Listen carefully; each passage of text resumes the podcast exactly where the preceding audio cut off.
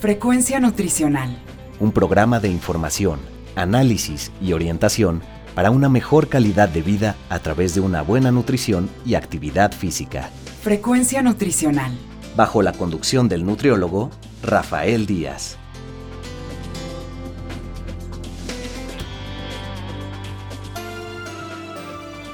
Hola amigos y amigas, les saluda Rafael Díaz García. Ya estamos en su programa Frecuencia Nutricional, un programa de la Universidad Autónoma Metropolitana Unidad Xochimilco para Guam Radio 94.1 FM. Antes de cualquier otra cosa, quiero agradecer a todos los que durante estos días nos han seguido en nuestra página web y se han puesto en contacto con nosotros vía correo electrónico, Facebook y Twitter. Sus comentarios y sugerencias son muy importantes para todos los que hacemos este programa.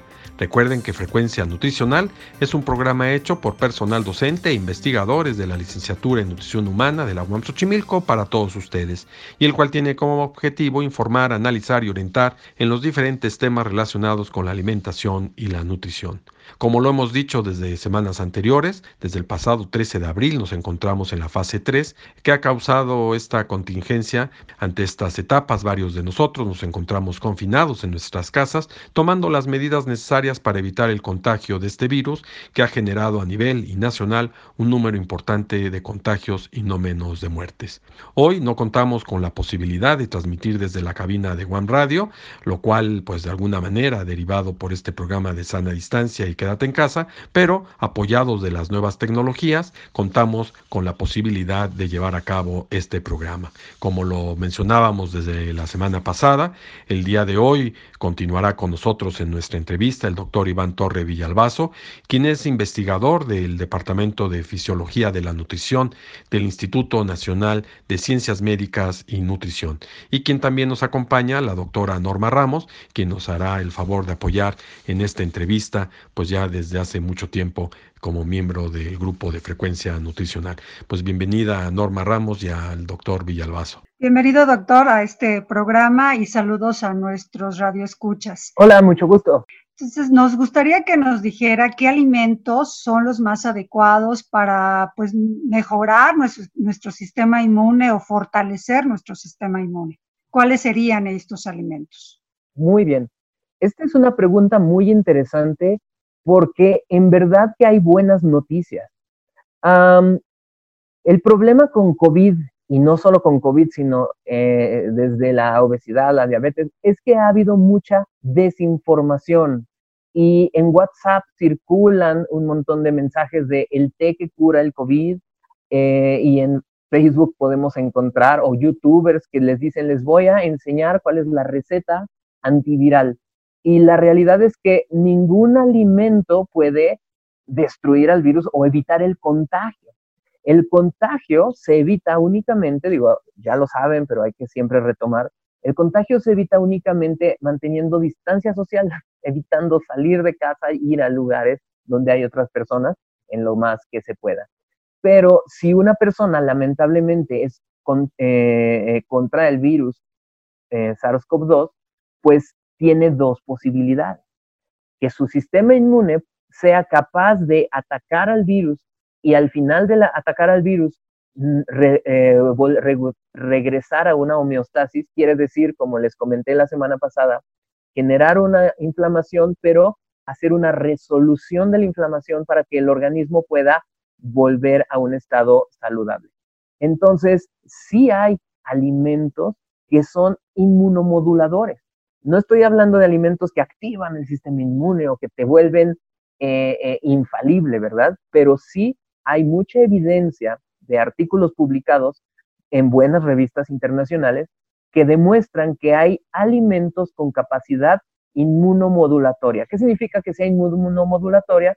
Que activa el sistema inmune cuando es necesario para atacar al virus, pero mm, reduce la inflamación cuando el ataque ya fue este, eficiente y de este modo evitar las complicaciones eh, graves que es la, el síndrome de dificultad respiratoria aguda. Entonces son varios alimentos que tienen diferentes efectos eh, benéficos. Voy a empezar con, por ejemplo, las capacidades antioxidantes. ah, en la semana pasada les platiqué que lo que hace que progrese la enfermedad COVID-19 a una eh, enfermedad grave que puede ser mortal es un exceso de estrés oxidante dentro del organismo. Eh, los polifenoles vegetales, que son las moléculas que le dan el color y el sabor a las diferentes plantas, tienen capacidad antioxidante. Quiere decir que si nosotros consumimos fruta y verdura, esas moléculas antioxidantes llegan a la circulación y llegan a la zona donde está la guerra, ahí entre el sistema inmune y el virus, y pueden neutralizar los radicales libres, reduciendo la inflamación. Y bueno, un poco en estos alimentos, eh, supongo que habría que pensar en alimentos naturales, no alimentos que han pasado por procesos de industrialización. Eh, supongo que sí debe de haber una, una, una, diferencia. La cantidad del consumo y sobre todo pensando en términos de que en este momento de confinamiento o de resguardo, quédate en casa, como le queramos decir, pues eh, la gente realmente también no está haciendo demasiada actividad deportiva, el consumo de alimentos está siendo mayor y puede empezarse a generar otro tipo de problemas eh, de salud. Y asumaría esto que aparte de la, de, del poco el trato que está viendo eh, de las noticias, todo esto que tiene que ver con el estrés, supongo que la gastritis y otro tipo de cosas que se pueden presentar aquí y podrían complicar en el caso de, de la enfermedad, supongo yo. Muy bien, de aquí este, son dos, dos respuestas muy diferentes y muy interesantes. Respuesta número uno. Eh, bueno, posteriormente seguiré platicando de los diferentes efectos de los nutrimentos inmunomoduladores, eh, porque no solo es antioxidantes, hay otros tantos. Pero por lo pronto, la realidad es que todos los efectos inmunomoduladores de los alimentos se obtiene cuando uno consume lo que es en sí el alimento, ya sea lo que se le llama un alimento mínimamente procesado, que significa si yo me como una manzana bien lavada, o si yo cocino un platillo, si yo hago, por ejemplo, el queso es un producto procesado, pero eh, eh, tiene un montón de moléculas benéficas y, prebióticos y probióticos, eh, un, cualquier guiso, un, alimento, pues lleva un procesamiento térmico, un procesamiento, pero conserva una gran cantidad de nutrimentos. Eso quiere decir que uno no tiene que ser crudivegano, como muchas veces se dice.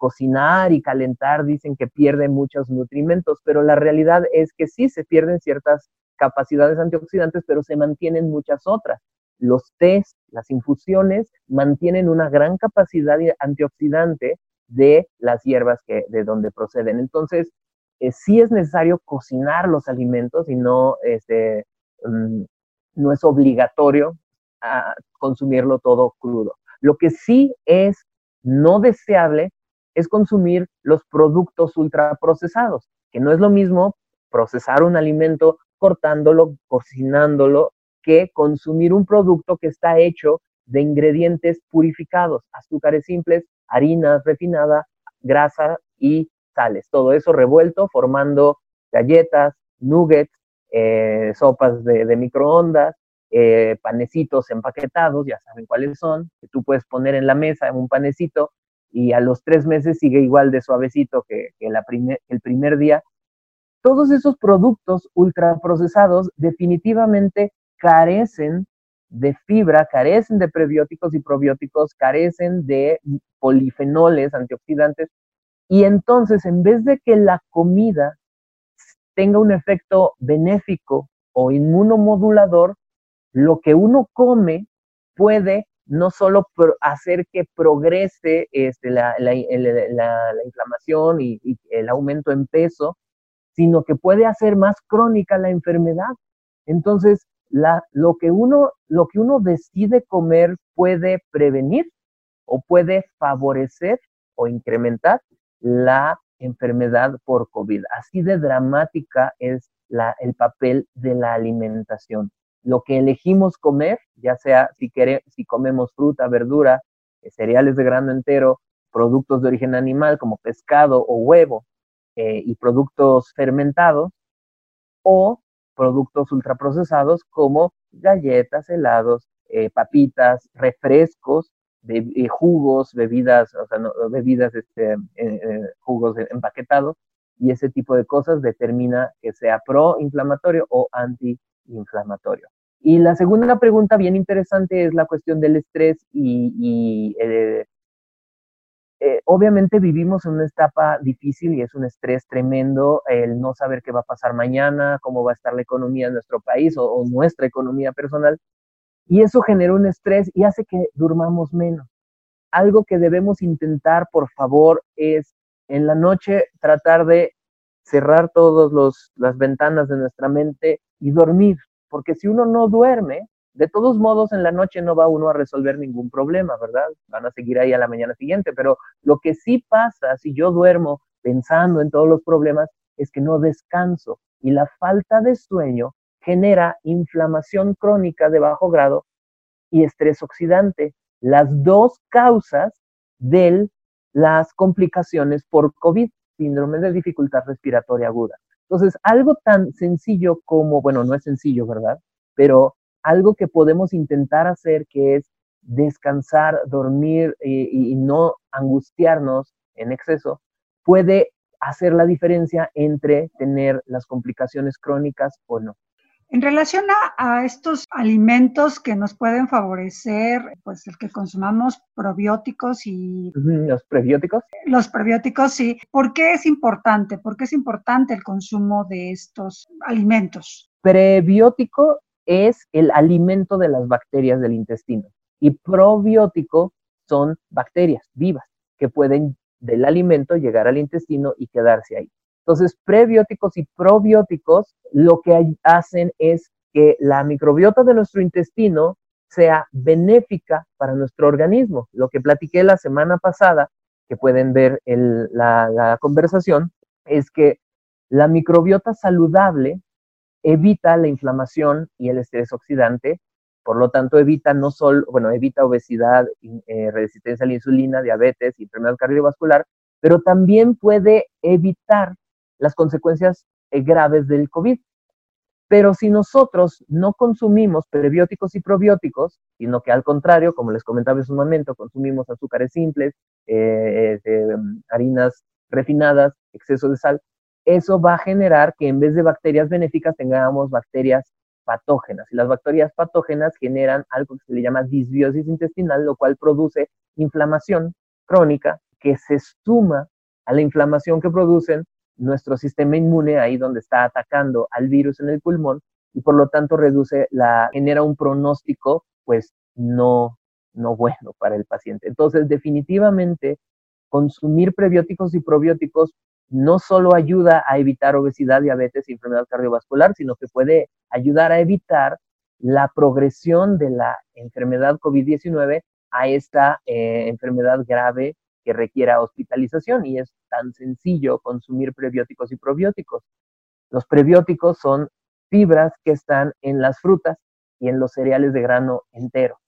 Y los probióticos están en los alimentos fermentados como el kefir, los búlgaros, el yogur natural eh, ah, y otros que hoy en día se pueden conseguir como la kombucha o incluso uno que se llama sauerkraut y estas cosas. Así que pues este, sí hay eh, varios alimentos que nos proveen prebióticos y probióticos. Pero, digamos, ninguno de estos alimentos sustituye el medicamento y sobre todo el medicamento para el paciente que ya presenta eh, la enfermedad, eh, sea sintomático con alguna sintomatología. Eso, eso es muy, pero muy importante. Definitivamente los alimentos, por diferentes mecanismos, sí tienen un efecto protector o un efecto inmunomodulador, evitando las enfermedades, eh, la enfermedad eh, grave por COVID. Sin embargo, nunca los alimentos son sustitutos de los fármacos. Así que no estoy hablando ni de jugoterapia, ni de terapia de test, ni de eh, todas estas cosas, o, estar llenando, consumiendo o comprando suplementos en, en cápsula. De lo que estoy hablando es de la dieta correcta que está basada en fruta, verdura y una gran variedad de alimentos, porque mucha gente dice, uy, es que el cúrcuma es bueno, entonces todos los días voy a consumir cúrcuma. No, sí es bueno, hay que consumir un día cúrcuma, pero al día siguiente té verde, al día siguiente eh, canela, al día siguiente clavo y así. Eh, no hay alimentos mágicos que curan todo y que hay que comer todos los días, sino el secreto de la salud está en la variedad de alimentos y reconocer que los alimentos no son fármacos.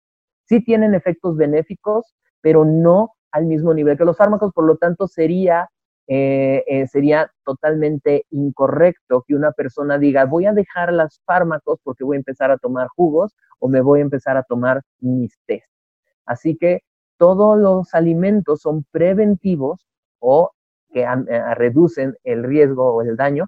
Sin embargo, jamás un alimento o un suplemento va a suplir a un fármaco y por lo tanto, por favor, no nos automediquemos, vayan al médico, este, sigan las, las instrucciones de la Secretaría de Salud, por favor, este, porque no, definitivamente un alimento o un eh, brebaje no es sustituto de un medicamento.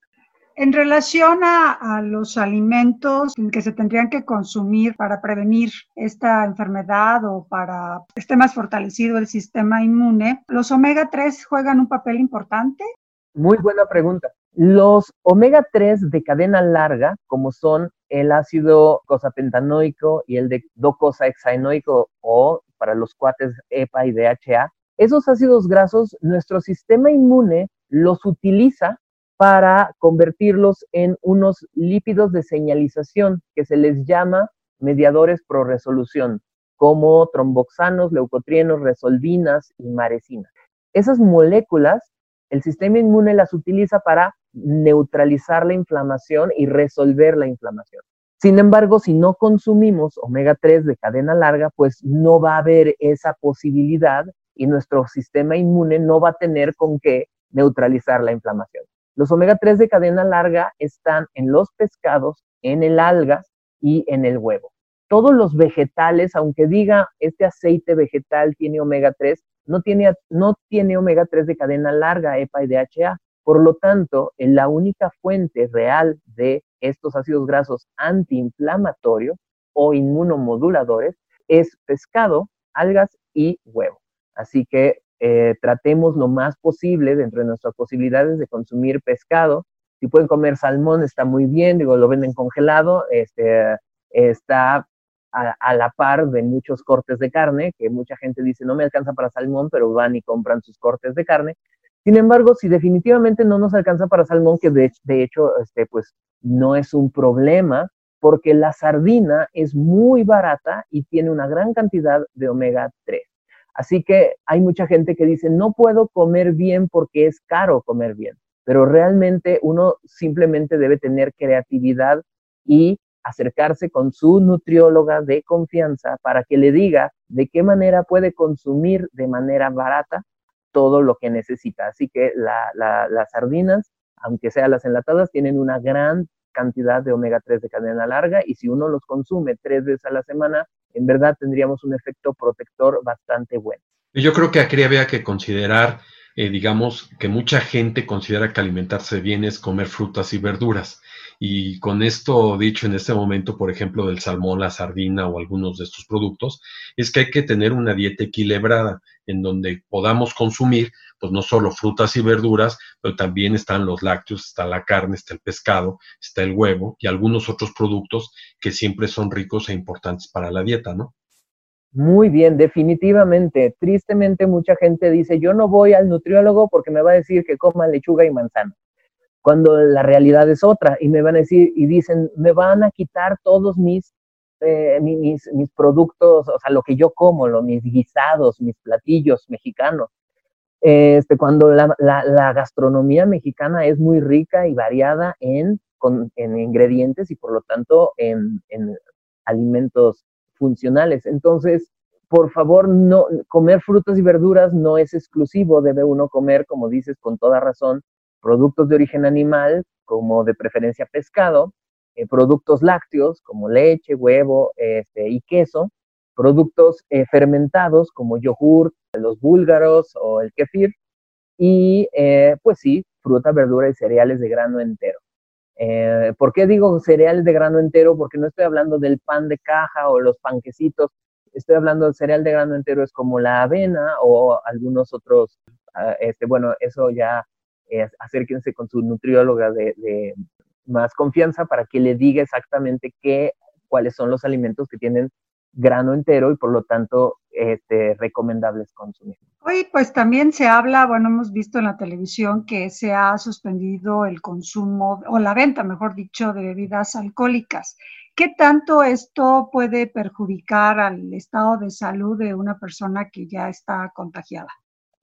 esa, esa, pregunta voy a responderla de dos modos. Uno, lo que, lo que se sabe y otro, lo que yo creo. Lo que se sabe es que el alcohol a altas cantidades eh, genera inflamación y estrés oxidante. De hecho, pues sabemos que el consumo de alcohol continuo genera la eh, cirrosis hepática, la cual es una enfermedad inflamatoria en el hígado. Eh, también mencionar que no solo el alcohol genera esta esteatosis, progresa esteatohepatitis, a fibrosis y a cirrosis, que es mortal, sino que también un exceso de azúcar en la dieta. Así que, pues bueno, una persona dice, híjole, yo cuido mi hígado y no tomo alcohol, pero yo le preguntaría a esa persona, qué bueno, entonces también restringes tu consumo de refrescos o de jugos embotellados, porque cualquier producto, bebida embotellada, la mayoría de ellas tiene un exceso de azúcar y dentro del hígado el azúcar y el alcohol hacen lo mismo, inflamación y fibrosis. Entonces, las personas que consumen alcohol en exceso, pues definitivamente tienen mayor riesgo de tener esta, el síndrome de dificultad respiratorio por COVID.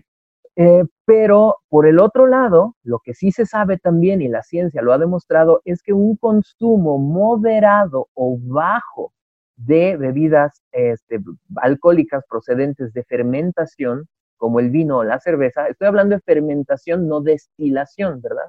Entonces, los productos de fermentados, como el vino y la cerveza, tienen un efecto protector porque tienen estas este, moléculas antioxidantes, tienen polifenoles que modulan al sistema inmune y que modulan también a la microbiota intestinal. Entonces, no es que el alcohol sea malo, el abuso del alcohol definitivamente es malo y mortal y no, por favor, nadie abuse del alcohol, no ahorita en periodo de COVID, sino el resto de la vida, pero una, un consumo muy moderado, muy moderado de bebidas fermentadas, eh, otra vez vino y cerveza, pueden tener un efecto benéfico. Sin embargo, no estoy diciendo que si uno no consume, empiece a consumir. Si uno llega, o sea, si uno tiene la costumbre de consumir, que consuma poquito.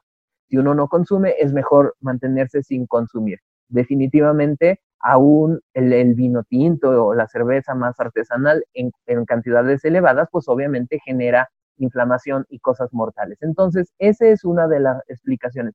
Y la explicación número dos creo que va más allá en la cuestión de pues, problemas de conducta. O sea, si ahorita estamos en una situación difícil y de estrés eh, y, y tenemos que lograr tener herramientas para dentro de casa no volvernos locos, pues es una buena oportunidad para convivir con la familia, para llamar por teléfono a los amigos, este, para eh, tener ah, más conocimiento de sí mismo y en mi punto particular de vista, para acercarte más a nuestro Dios que nos ofrece paz, nos ofrece una vida diferente basándonos en lo que Dios nos provee y nos ofrece. Y hay un montón de promesas de Dios que podemos buscar y leer en este tiempo, porque Dios nos provee esperanza. Así que si nosotros en esta situación de estrés buscamos el modo de no estar estresados a través de todo lo que les he comentado, eso es muy bueno. Pero si uno dice, es que yo cuando me estreso, fumo o tomo, pues entonces estás agravando tu enfermedad y aunque no te dé COVID, te va a dar próximamente, tristemente, o cirrosis o efisema pulmonar. Entonces, creo que la limitación de, alcohol va por esa situación. No estamos acostumbrados a estar eh, encerrados. Mucha gente tiene terror de estar consigo mismo y por eso, pues, el alcoholismo incrementó mucho cuando empezó la cuarentena. Eh, pues me gustaría ir cerrando el programa con una pregunta eh, que prácticamente podría haber sido también una de las del, primera, del primer programa que tuvimos. Eh, durante estos días que ya llevamos de, sana distancia y de quédate en casa, escuchamos la estadística eh, de la cantidad de enfermos que hay de los que han sido contagiados, de los sospechosos y de, los, de las defunciones y el número ha sido muy alto. Pero también empezamos ya a escuchar eh, que hay posibilidades de que se levante eh, esta cuarentena, que realmente pues no se convirtió en cuarentena, sino ya más, en próximos días, ¿no? O quizás en algunos casos se hablaba de finales del mes de mayo, a mediados del mes de junio, en fin, todavía no se tiene muy claro. Pero ya algunos países han ido levantando estas cuarentenas, el caso de Italia, España, Francia, eh, Alemania, y veo que en algunos países se está dando nuevamente el rebote, eh, el hecho de que mucha gente está eh, pues volviendo a caer, las, las, las estadísticas están creciendo. ¿Cuál es un poco esta eh, pues dentro de este último punto que decías, ¿cuál es la esperanza de que cuando nos digan podemos regresar, regresar con la tranquilidad de que no va a haber problema? O sabiendo sobre todo este comportamiento desde el punto de vista inmunológico, de que sí sea factible de que exista un rebote o un repunte de la enfermedad que la propia Organización Mundial de la Salud nos ha estado planteando y qué tendríamos que pensar o hacer y, quizás no tanto nosotros, porque creo que hemos asumido la sana distancia y el quédate en casa de manera muy clara. El propio Estado, las eh, eh, diferentes eh, entidades federativas. Mi analogía más científica y profesional que puedo decir al respecto es como una película de invasión extraterrestre, porque en las películas de invasión extraterrestre estás luchando con un enemigo que no conoces, que no sabes si el extraterrestre es chiquito, grande o viene con una nave o 40 naves espaciales. Una guerra entre países, pues tú ya sabes más o menos este, cuánta armamento tiene cada uno y cuándo se va a cansar o en qué momento puedes llegar a, un, eh, eh, a una tregua. Pero con este virus, como si fuera una invasión extraterrestre, no se sabe absolutamente nada, o bueno, ya se saben ciertas cosas, pero número uno, este virus tiene una capacidad de infección altísima, una capacidad eh, de, infectar a diferentes personas muy grande y una capacidad de mutar también bastante grande. Eso quiere decir que en el momento en que se empiece a reducir la sana distancia, forzosamente va a empezar a repuntar las infecciones. Eso no podemos evitarlo. Mientras la gente se quede en casa, el virus se mantiene en baja concentración en, la población. En el momento en que salga la gente, el virus va a empezar a incrementar, sea en mayo, en agosto o en noviembre. Eso es una realidad. Realidad número dos, el virus, como hemos charlado, muta. Por lo tanto, si una persona desarrolla inmunidad a una cepa de este virus, tristemente hay una posibilidad de que sale y convive con otras personas, después de unas semanas o meses, esa persona puede infectarse de COVID y, desarrollar COVID-19, pero porque la cepa que la otra persona lo contagió es diferente a la que esa persona ya tenía inmunidad. Por esa razón, si en mayo salimos, va a haber más contagios, si salimos en octubre o en diciembre, va a haber contagios. Biológicamente hablando, esa es la respuesta. En el momento en que la persona salga, ya sea en mayo o en diciembre, va a haber contagios y va a haber enfermedad. Por lo tanto, el único modo de evitar esto es, como hemos platicado, dejar de fumar, hacer actividad física, consumir alimentos con frutas y verduras, porque la realidad es que no podemos estar guardados por siempre. La parte dos es, ya no es biológica, sino pues obviamente económica y social. Si la gente sigue guardada, va a ser mayor la cantidad de muertes por suicidio, por violencia intrafamiliar, que por COVID. Eso es una realidad también muy triste. En este momento de cuarentena hay una gran prevalencia de violencia intrafamiliar y de suicidios por depresión. Así que tenemos que, como en una guerra, esta guerra requiere un balance. Número tres es la economía obviamente ahorita la economía del país y del mundo es un desastre y mientras más días de cuarentena va a ser más desastroso. Entonces, otra vez es una pregunta que nadie se quiere hacer y es, ¿mantienes la cuarentena para evitar muertes por COVID o sabiendo que cada día de cuarentena está acabando con la economía familiar y de un país? Y no solo eso, gente que al día de hoy no tiene hoy para comer y tal vez mañana se muera de hambre. Y entonces uno dice, ¿qué prefieres? ¿Evitar más contagios o este, que la, población de riesgo muera de hambre? Así que, pues obviamente yo no tengo la respuesta, eh, no hay respuesta. Si se dan cuenta de esto, este, forzosamente algún día se tiene que abrir la cuarentena, pero no es porque ya no hay virus, sino porque hablando del balance eh, de, muertes por una causa o muertes por otra causa, pues definitivamente es, esa es la, decisión. Así que cualquier decisión gubernamental de se sigue la cuarentena, ah, es que el gobierno quiere que nos muramos de hambre. Bueno, se para la cuarentena, ah, es que quiere que nos infectemos.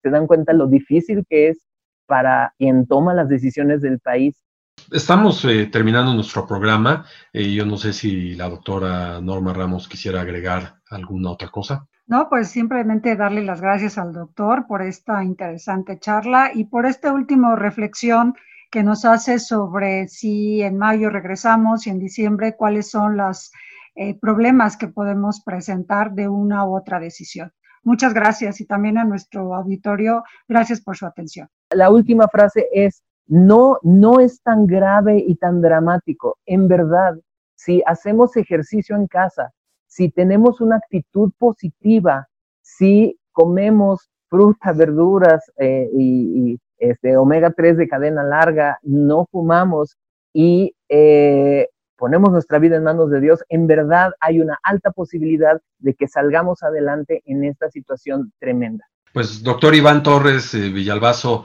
eh, muchas gracias por haber estado con nosotros en Frecuencia Nutricional, por haber cedido el tiempo para poder hacer dos emisiones del mismo y esperamos contar nuevamente en alguna otra ocasión, ya en mejores condiciones en la radio, eh, contigo para poder platicar sobre otros temas.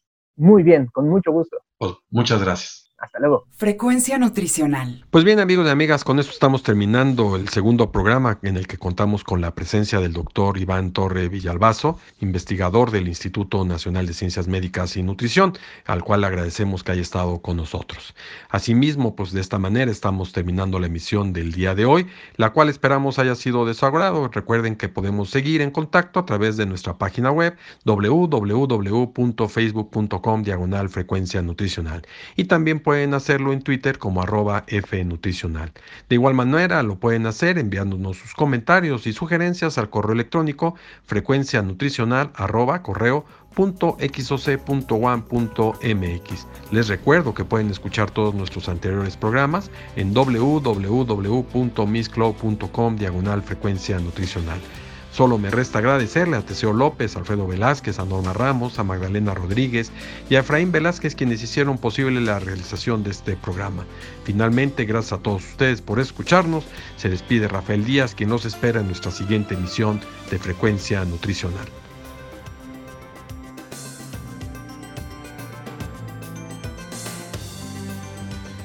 Frecuencia Nutricional. Un programa de información, análisis y orientación para una mejor calidad de vida a través de una buena nutrición y actividad física. Frecuencia nutricional. Una producción de la Unidad Xochimilco para Guam Radio 94.1 FM.